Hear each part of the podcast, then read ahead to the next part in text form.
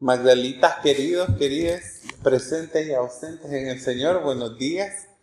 Quiero este, decirles que para mí es pues, una alegría una vez más traer esta reflexión en este tiempo, ¿verdad? En el que estamos haciendo esta serie de predicaciones especiales. ¿verdad? Estamos en el tiempo de la iglesia, o tiempo ordinario, o el tiempo después del el tiempo del Espíritu, o el tiempo después de Pentecostés, o el tiempo después de Trinidad dependiendo de su tradición cristiana, así le decimos, ¿verdad?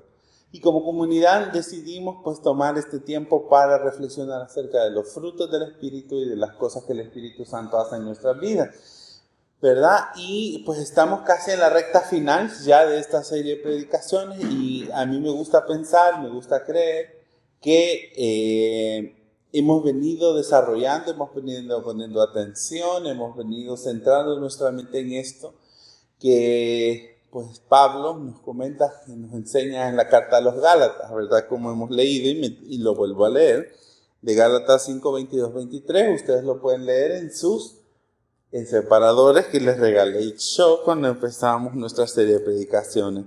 En cambio, la clase del fruto que el Espíritu Santo produce en nuestra vida es amor, alegría, paz, paciencia, gentileza, bondad, fidelidad, humildad y control propio. No existen leyes en contra de esas cosas. Gálatas 5, 22, 23. Ya saben, de la nueva traducción viviente. Estas son las cosas que nosotros como comunidad hemos venido desarrollando y nos hemos venido enfocando.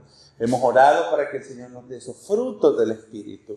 ¿Verdad? Que hemos, hemos venido hablando de cada uno de esos frutos. El primer fruto que hablamos, el amor. Después hablamos de la alegría. Fernando nos dirigió en esa en esa reflexión acerca del amor, ¿verdad? Tuvimos nuestro base, hablamos de eso, Luis Manuel en la alegría, ¿verdad? ¿Quién, ¿Quién hizo el de la paz? Vamos a ver si se acuerdan. Joelito, ¿quién más? ¿Quién hizo el de la paciencia? Abiel, ¿quién más? El de la bondad, el de la gentileza, ¿quién lo hizo? El de la bondad fue el que hicimos después. Lazari, después, ¿quién hizo el de la gentileza? Domingo, ok. Y fíjense que el tema de hoy es la fidelidad. Y fíjense que esta palabra complicada, ¿verdad? Y es una palabra compleja, un, valor, ¿verdad? Fíjense bien, nosotros como en nuestra vida cristiana muchas veces cometemos el error, o no sé si en el error, yo siento que a veces, y lo digo porque en mi vida pastoral, muchas, muchas veces las personas vienen a mí me dicen, yo quiero que Dios me ayude en mi vida. Fíjense bien, esto es bien interesante, ¿verdad? Y la gente generalmente busca las cosas del Señor cuando está en un problema y eso es muy bueno, ¿verdad? Porque sabemos que Dios no se cansa, que Dios está siempre para nosotros y eso es una cosa que nosotros ni debemos dudar ni debemos temer, ¿verdad? De pensar que Dios no está allí. Muchas veces, fíjense bien, la gente me pregunta a mí, yo quiero ser una persona exitosa y yo quiero tener este, la gente que es más cristiana, que, ha crecido más en contextos cristianos, valora o califica su propia vida espiritual o, dimensiona o valora la vida de las demás personas basándose en cuán espiritual una persona puede ser. Y yo he escuchado a mucha gente y mucha gente me ha preguntado a mí, ¿cómo? A mí me dicen, yo no me considero a mí mismo una persona espiritual. Creo que jamás pensaría en mí algo así. ¿Verdad? Creo que de las últimas características que yo podría mencionar de mí que yo sea una persona espiritual, a pesar de que me gusta mucho el misticismo cristiano, ¿verdad? Buenaventura, Catalina de Siena, Teresa de Ávila, San Juan de la Cruz, Francisco de Asís, y toda esa gente mística del cristianismo. Pero gente me dice a mí, yo quiero ser una persona muy espiritual. Porque vivimos, creo yo, en, una, en un ambiente y en una cultura en la cual la gente piensa que el reflejo está en cómo se ve, ¿verdad? Las cosas. Y pues, la gente muchas veces piensa que una persona más espiritual mientras más devota se mira, o mientras se viste de una manera específica, o actúa en la iglesia de una forma específica. Y pienso que muchas veces lo que nosotros debemos preocuparnos siempre bueno, yo que les digo, yo siempre les digo, lean a los místicos de la iglesia y ya con eso me lo quito encima a la gente, porque a leer no le gusta a la gente. Entonces, pero pienso que como cristianos y cristianos deberíamos de estar pensando nosotros en más de ser, en pensar ser más espirituales, ¿verdad? ¿Cómo podemos ser más justos? ¿verdad? ¿Cómo, ¿Cómo nuestra personalidad y nuestro carácter se va acercando más a la personalidad de Jesús? Y de cómo nosotros podemos reflejar a Cristo en nosotros. Y fíjense bien, los frutos del Espíritu tienen esta característica, que estos frutos del Espíritu que hemos venido estudiando y seguiremos estudiando, yo, Luis Manuel, alerta spoiler, va a ser el último de nuestra serie de predicaciones. Y él tiene la difícil y ardua tarea de terminar de concatenar todo, pero yo hoy le vengo a echar una manita porque yo sé que es difícil. Pero nosotros, fíjense bien, debemos tener elementos de nuestra vida que reflejen la personalidad y el carácter de Dios. Si nosotros somos personas amorosas, si somos personas bondadosas, si somos personas gentiles, si somos personas amables, si somos personas este, pacientes, ¿verdad? Bien, que no está aquí, pero sé que lo va a ver. Si somos personas pacientes, nosotros podemos reflejar el amor de Dios a las demás personas. Fíjense que esto es bien interesante. Ser cristiano y ser cristiana implica someter nuestra vida y nuestro carácter a la transformación que Dios hace en nosotros y que nuestra vida sea conforme al Espíritu. Fíjense bien, más allá de los dones es más de lo que es visible, más allá de lo que puede ser, y no me malentiendan porque ustedes saben que yo soy carismático, ¿verdad? Soy anglicano carismático y creo firmemente en los dones. ¿Verdad? En las lenguas, en, el don de ciencia, el don de la sanidad, todos esos dones de la iglesia antigua yo los creo. Pero hay algo más importante, porque esos dones son para la edificación de la comunidad y de la iglesia. Y es cómo nos edificamos nosotros a nosotros mismos y cómo nuestra vida refleja el carácter de Jesús. Y de esto se tratan estos dones. Nuestra vida mejora y cambia cada vez que nosotros nos entregamos más al control del Espíritu Santo, cada vez que nosotros intentamos que nuestra vida sea ese reflejo de Cristo en la vida de los demás. Fíjense bien, como desea, siempre les he dicho yo esto en alfa, ¿verdad? Nosotros debemos ser como lunas que reflejan la luz del sol. Nosotros debemos reflejar la luz de Dios y la gente tiene que poder verla en nosotros. Y la gente lo ve a través de estos frutos del Espíritu. Esto no es fácil, querida comunidad, ¿verdad? Porque no es fácil escoger el amor, escoger la gentileza, escoger la paciencia, ¿verdad? Bien, es fácil escoger la fidelidad. Y nuestro fruto del día de hoy es la fidelidad. Fíjense qué interesante. Según la Real Academia de la Lengua Española, la fidelidad y la lealtad ¿verdad? Es aquella persona que guarda fe o es constante en sus afectos, en el cumplimiento de sus obligaciones y no defrauda la confianza depositada en él. Yo quisiera preguntarles a ustedes ahora cómo definen fidelidad.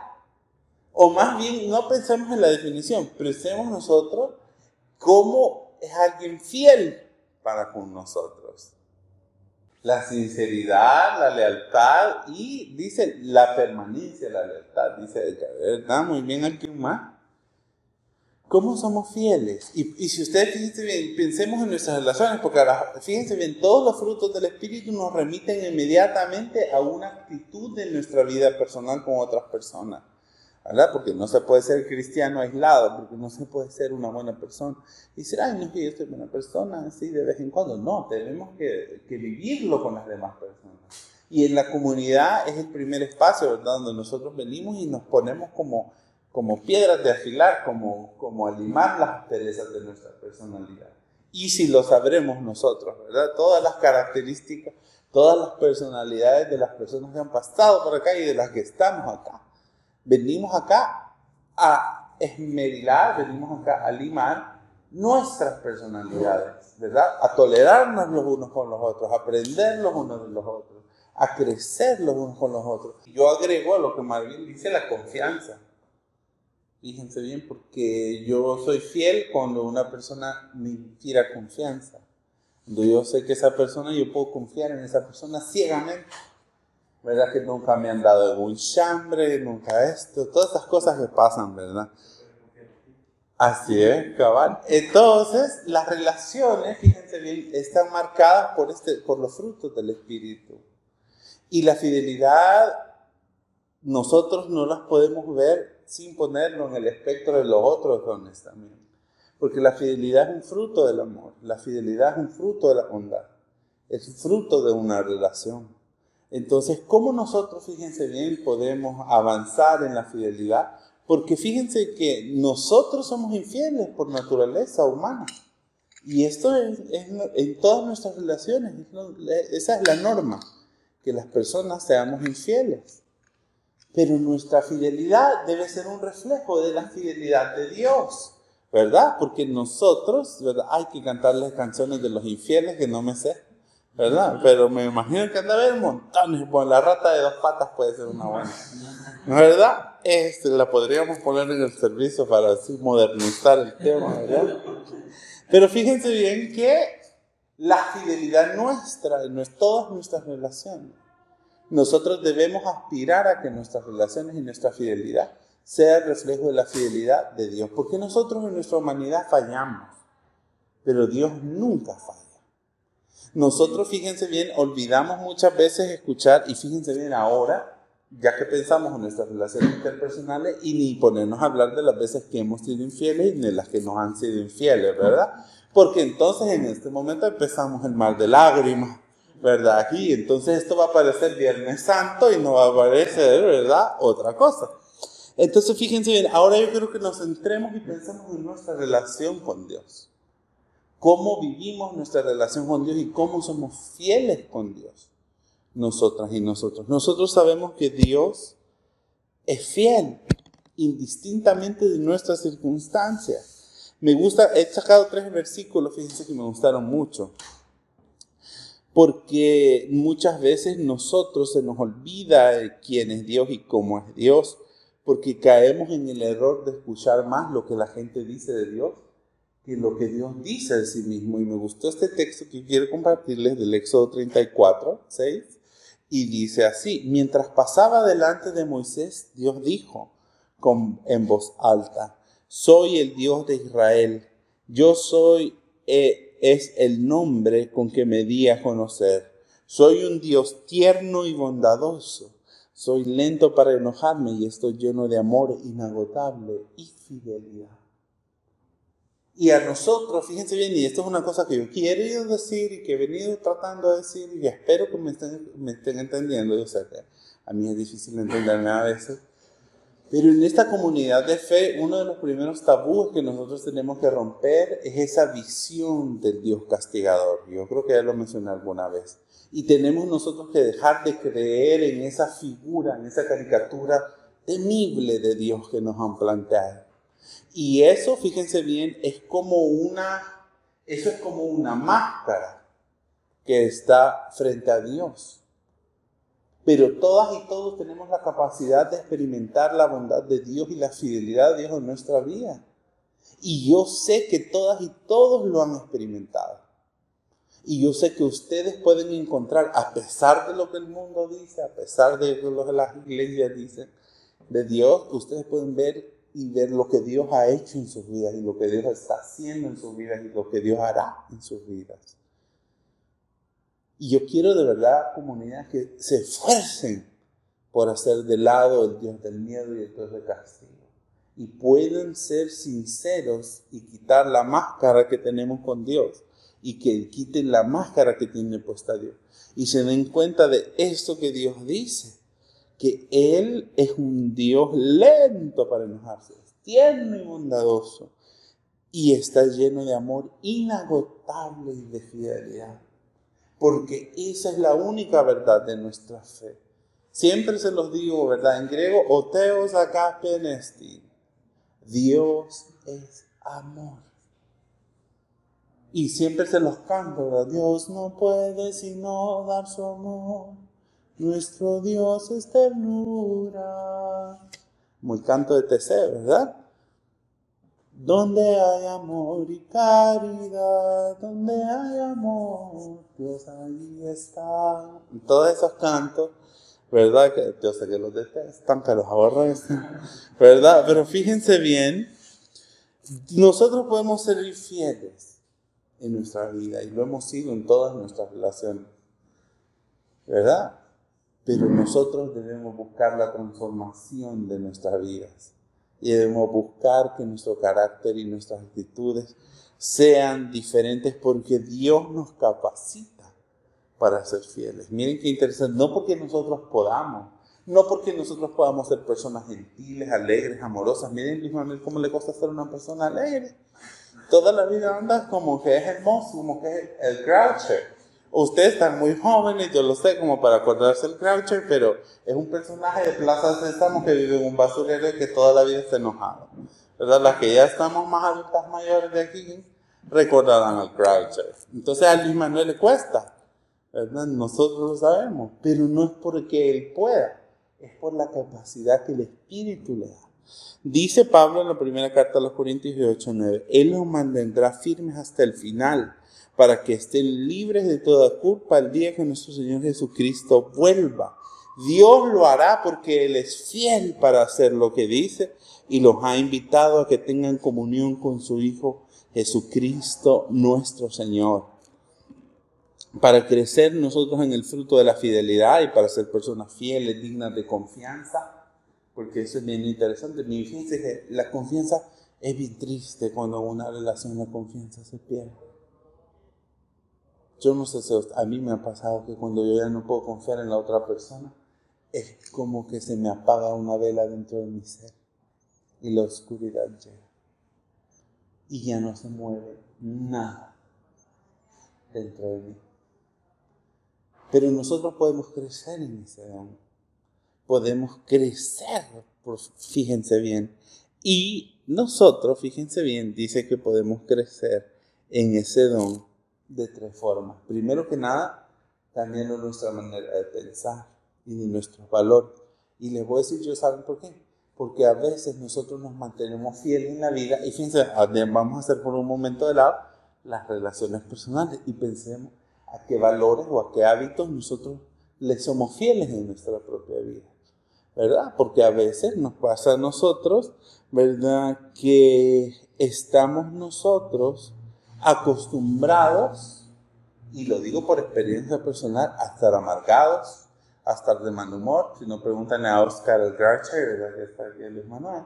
¿verdad? Y hoy un momento, fíjense bien que hay cosas en nuestra vida que nosotros ya nos acostumbramos, ya tenemos, nos hacemos amargados, nos convertimos en personas desagradables muchas veces.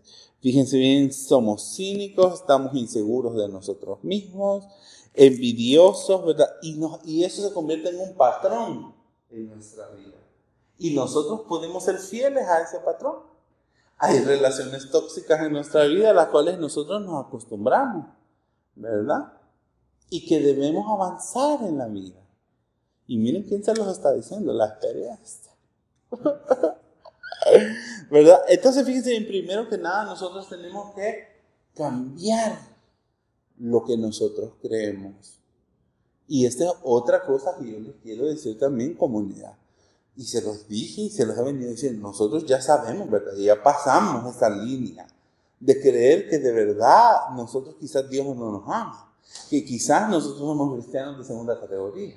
Nosotros cuando nosotros nos empoderamos de quienes somos en realidad y nosotros sabemos, como decimos, ¿verdad? Esa canción, yo soy quien Dios dice que soy. Yo no soy quien el mundo dice que yo soy, porque si yo fuera lo que la gente dice que yo soy, Jesús, María y José, ¿verdad? Las tres divinas personas conmigo. ¿A dónde estuviera yo si yo fuera lo que la gente dice? Pero nosotros tenemos que empoderarnos de quienes somos, de nuestra identidad. Y nosotros tenemos que tener la capacidad de la autocrítica. Y esto lo mencionó Domingo en su reflexión. Tenemos que ser capaces de vernos a nosotros mismos y ver qué cosas están mal en nuestra vida y de ser sinceros con nosotros mismos y nosotras mismas. Y tener un cambio de mentalidad, arrepentirnos bien. Y esta palabra, a mí siempre, ya tengo varias cuaresmas que no la predicó, ¿verdad? Pero este, arrepentirse en hebreo significa volver al origen, volver a nuestra propia identidad. No significa sentir culpa, no significa sentir miedo, ¿verdad? ¿Qué es lo que se nos viene a la mente de manera que arrepenteos? Cuando dicen Reina Valera, ¿verdad? Los pastores, arrepentidos. No, no, no. Arrepentirse en hebreo significa que yo me siento, me centro, veo hacia dentro de mí, me doy cuenta de quién soy en realidad y cuando yo veo cuán, quién soy yo en realidad, todas las sombras que están construidas alrededor de mi propia imagen de mí mismo se convierten en una nueva realidad. Y yo tengo claro el sendero de hacia dónde voy. Y debemos recordarnos nosotras y nosotros que somos hijas y somos hijos de Dios. Y que debemos reflejar estos frutos al mundo. Cuando nosotros tenemos un cambio de mentalidad, tenemos un cambio de actitud, un cambio de actuar en nuestra vida. Y entonces ya nos va a ser más difícil a nosotros ser infieles, ser desleales, ser amargados, no tener amor, no tener gentileza, no tener bondad con las demás personas. Vamos a ser personas dignas de confianza porque la gente va a poder confiar en nosotras y nosotros en todas nuestras relaciones. ¿Y saben qué? Qué lindo es pensar que Dios es inmutable, que su amor jamás cambia y que no importa que nosotros seamos infieles y que nosotros digamos hoy sí, hoy no quiere ir a la iglesia y me cae mal Álvaro, ay no va a predicar Luis Manuel, tan amargado, ay no, aquí que allá y que no oremos en nuestra casa. Dejemos la vida comunitaria de lado. Acuérdense que el cristianismo tiene dos vertientes, ¿verdad? La comunitaria y la individual y personal. A Dios no le importa si usted no ha orado, si a usted no le interesa pensar en Él. Dios está allí siempre. Y esa es una verdad eterna que debemos afianzar. Dios está en la búsqueda de nosotros constantemente, a cada momento. No importa que nosotros le hagamos de lado, le ignoremos, que pensemos que no nos está viendo, que no nos está escuchando. Y aunque nosotros le ignoremos todos los días, Él está siempre con nosotros desde que el sol sale hasta que se oculta. Y en la noche también. Cuando nosotros nos damos cuenta de que el amor de Dios es tan grande y que su fidelidad es infinita nosotros debemos reaccionar de alguna manera. ¿Cómo expresamos nosotros nuestra fidelidad con Dios? Buscándolo en oración, buscándolo a través de la Biblia, compartiendo en los espacios comunitarios, buscándolo en el prójimo que está a la par de nosotros, tratando de ser conscientes de nuestras actitudes y transformar nuestra vida conforme Él lo quiere. Nosotros tenemos que, este es un proceso de disciplina. Y se acuerdan que yo siempre se los digo, la comunidad de fe es como un dojo, ¿verdad? Donde vamos a aprender artes marciales. Este es un taller, ¿verdad? La comunidad aquí venimos, nos amamos, nos queremos compartir, ¿verdad? Como les estaba diciendo ayer en el grupo. Pero también venimos a poner en práctica lo que aprendemos, lo que debemos conocer, cómo crecer en nuestra vida cristiana. La otra, fíjense bien cómo enfrentar la tentación. Porque esto es complicado, ¿verdad? Cuando nosotros hablamos de la fidelidad. Fíjense bien y este, cuando nosotros, fíjense bien, pensamos en la, en la tentación o cómo nosotros recuperamos nuestra calidad de personas dignas de confianza, que es una cosa bien compleja. A mí no se me vino a la mente nada más que el profeta Oseas.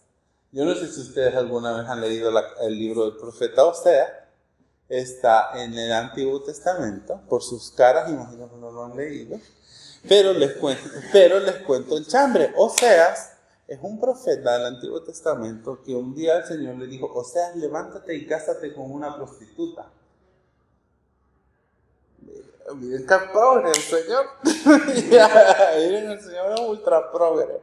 ¿verdad? Se imaginan a Oseas, ¿verdad? Como, Señor, me has mirado a los ojos, ¿verdad? Y entonces la cosa es que él se fue, ¿verdad? Y se llamaba Gomer, la mujer de Oseas y era prostituta, literal, y se casaron y tuvieron hijos. Pero, ¿verdad? Como ustedes saben, ¿verdad? Que gallina que come huevos, aunque le quemen el pico, mi muchachita ya se iba y le era infiel a ustedes. Y el Señor le decía a ustedes, ve y perdónala. Ve y rescátala, ve y paga el precio por ella, ve y paga las deudas que tiene de sus amantes, ve y, y rescátala. Y, es un libro bien raro, ¿verdad? Porque uno podría pensar más en esta cultura de la pureza en la que vivimos los cristianos, ¿verdad? En que la gente medimos la dignidad de la gente a partir de su sexualidad. Qué mentalidad más estúpida que lo ponemos en, en, en, cuando nosotros nos damos cuenta en realidad que Dios no valora esas cosas. ¿Verdad? Y fíjense bien, y Oseas y Gomer se convirtieron en ese, en esa ícono de la relación de Dios con el pueblo de Israel. Y no importa, y nosotros sabemos cómo ha sido el pueblo de Israel, de infiel con Dios, ¿verdad? Acababan de salir de Egipto y ya estaban ahí. Sí, ¿por qué mejor no nos quedamos en Egipto? No sé quiénes me recuerda. ¿Por qué no nos quedamos en Egipto? No, chas. Viene el Señor y se los lleva al desierto. Es que mejor. Y tienen hambre. Imagínense una necesidad humana tan baja. Hace que el pueblo de Israel se vuelva contra Dios. Y es que mejor nos hubiéramos quedado allá porque había comido pan. Viene el Señor y les manda el maná. ¿verdad? Y vienen y después no les basta y todavía quieren, queremos carne, Señor, ya el pan es para los pobres. Viene el Señor, chale, manda las pajaritas para que las coman asadas, ¿verdad? Y, después de eso llegan al monte, ¿verdad? Y se va Moisés un ratito. Moisés se despega un ratito de ahí y la hay en la gran Sodoma abajo, así es.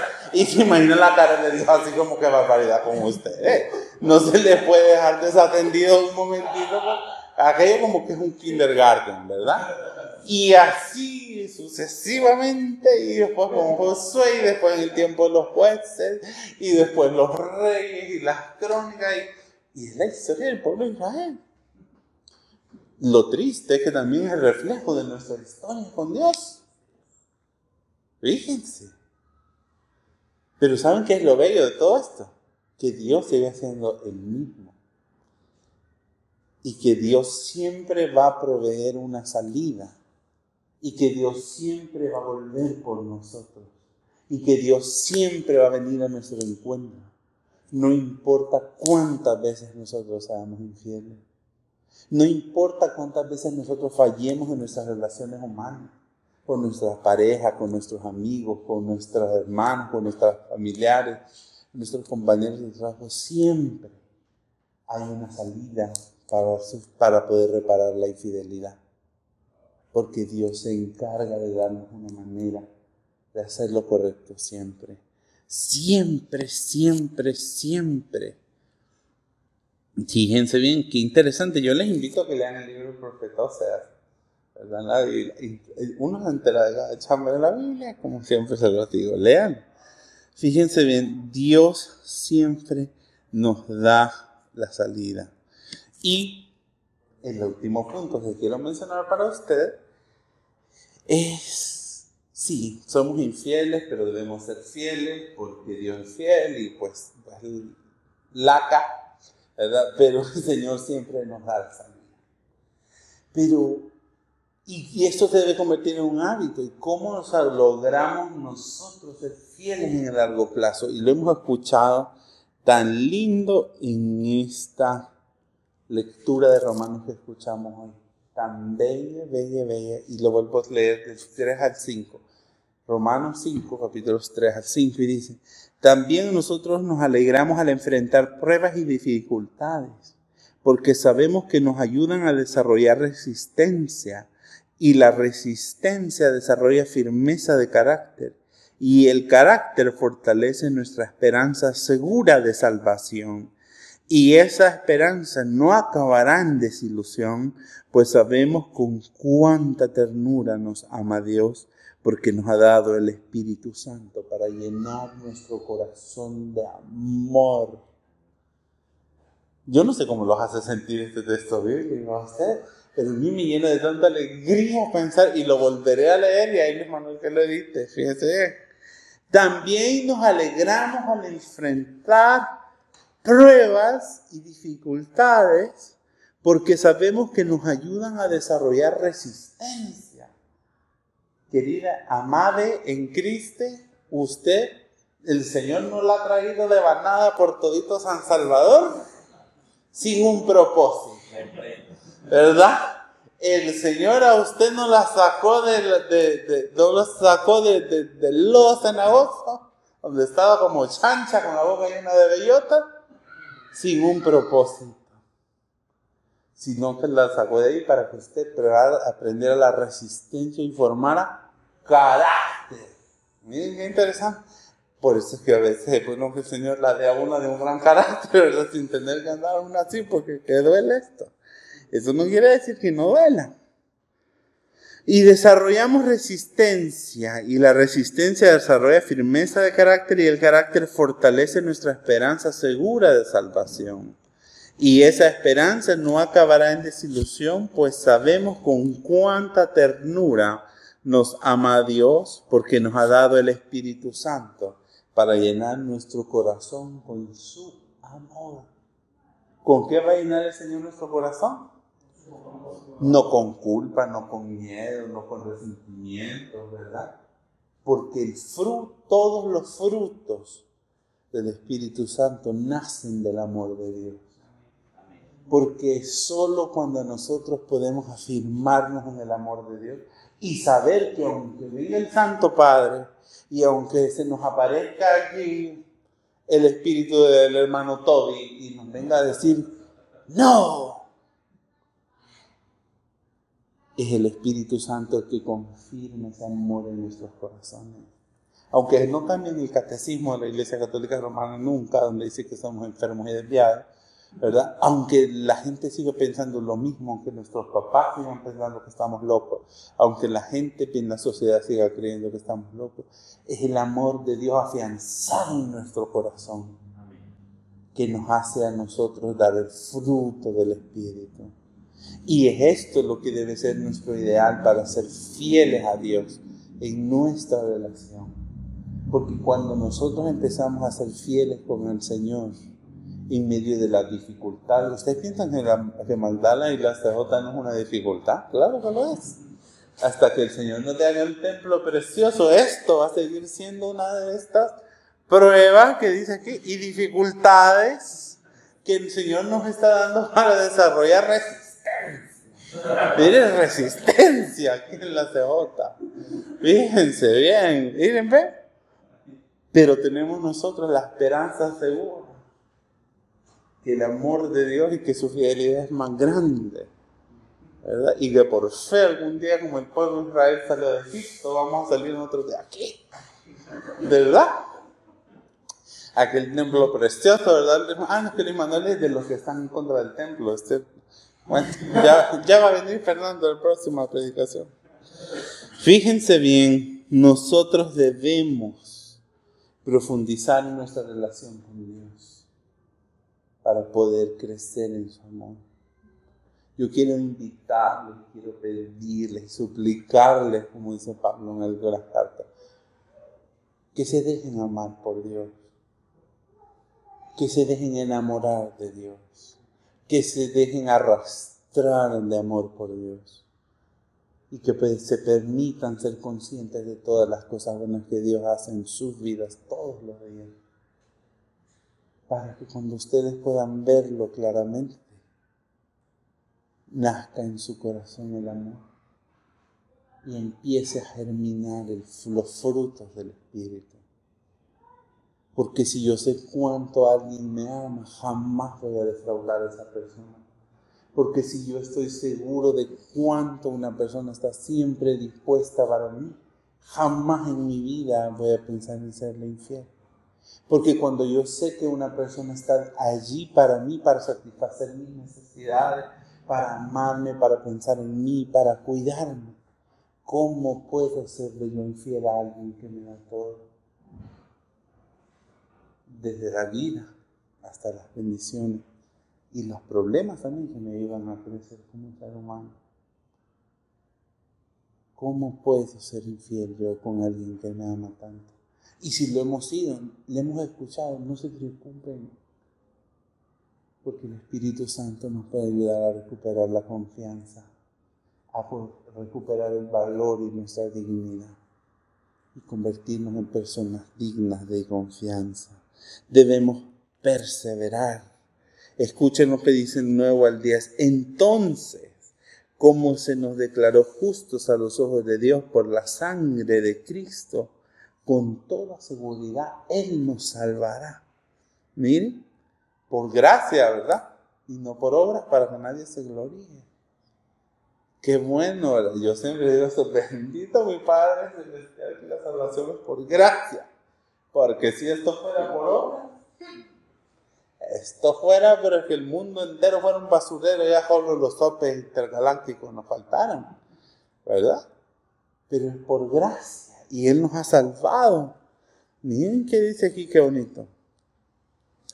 Él nos salvará de la condenación de Dios, pues como nuestra amistad con Dios quedó restablecida por la muerte de su Hijo, cuando todavía éramos sus enemigos, con toda seguridad seremos salvos por la vida de su Hijo. Así que ahora podemos alegrarnos por nuestra nueva maravillosa relación con Dios, gracias a nuestro Señor Jesucristo, que nos hizo amigos de Dios. Usted no es cualquier cosa, hermano. Yo no sé de ustedes, pero yo soy amigo de Dios, dice la palabra. ¿Verdad? Somos hijos de Dios. Aferrémonos con fuerza a estas verdades que hemos escuchado hoy y procuremos crecer en fidelidad. Aprendamos a amar como ama Dios y dejémonos amar por Dios. Ya no le pongamos más peros y más excusas a su amor, para que toda esta nueva realidad y toda esta nueva manera de pensar y de vivir que nos plantean los frutos del Espíritu empiecen a ser una nueva realidad en nuestras vidas. Solo tenemos que creer que es posible y va a pasar. Amén.